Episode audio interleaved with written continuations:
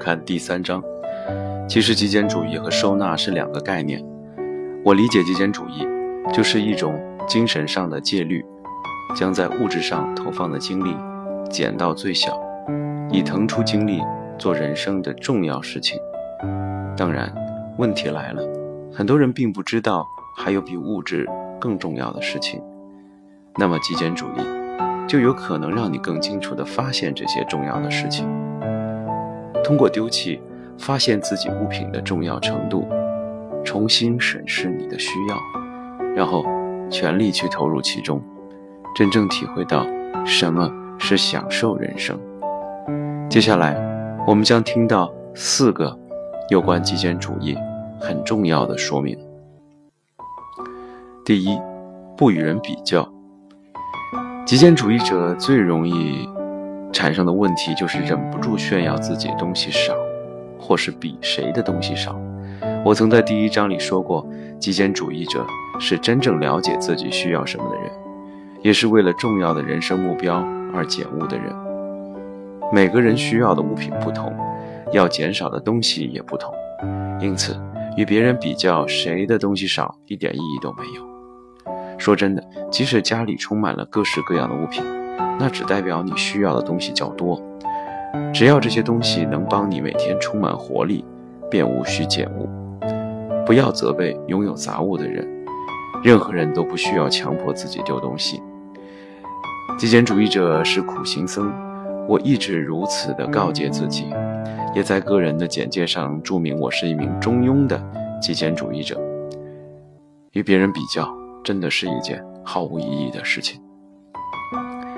第二，捡物癖与囤物癖同样都是病。丢东西是一件很刺激的事情，不仅身心舒畅，还能认为自己拥有丢东西的勇气。一旦沉迷于丢东西的刺激感，就会当丢东西成为最重要的使命，这就本末倒置了，甚至是非常危险的。这不仅会罹患。所谓的捡物癖，而且还会去责备囤东西多的人，产生一种莫名其妙的道德优越感。话说回来，捡物癖通常认为拥有这件东西很丢脸。事实上，这种心理的状态和囤物癖是一样的。减少与囤积都是一种刺激，也能产生快感，因此，捡物与囤物都会让人上瘾。绝对不能过于执着。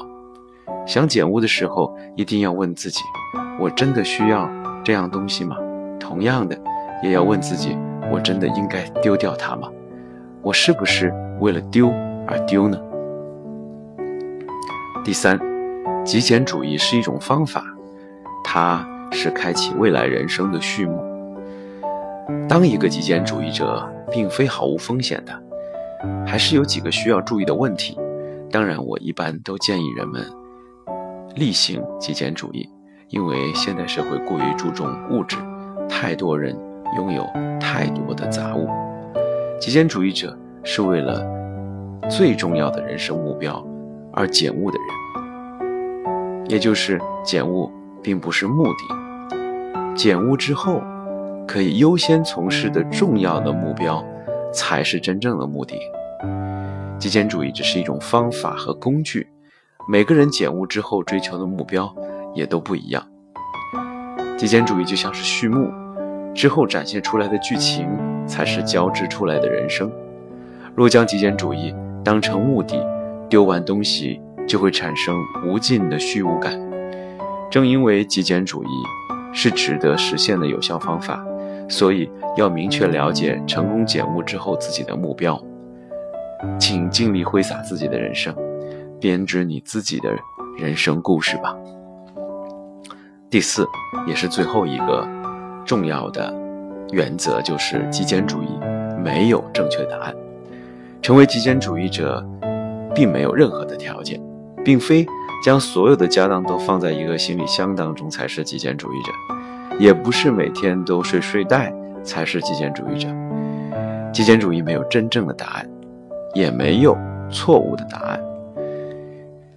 举例来说，某个人决定丢掉多余的杂物，只留自己真正需要的物品，结果呢，留下来的是一架极占空间的钢琴。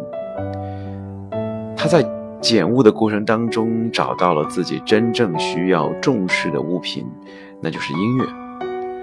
透过极简主义，找到自己珍惜的重要物品，这是极简主义带给我们的礼物。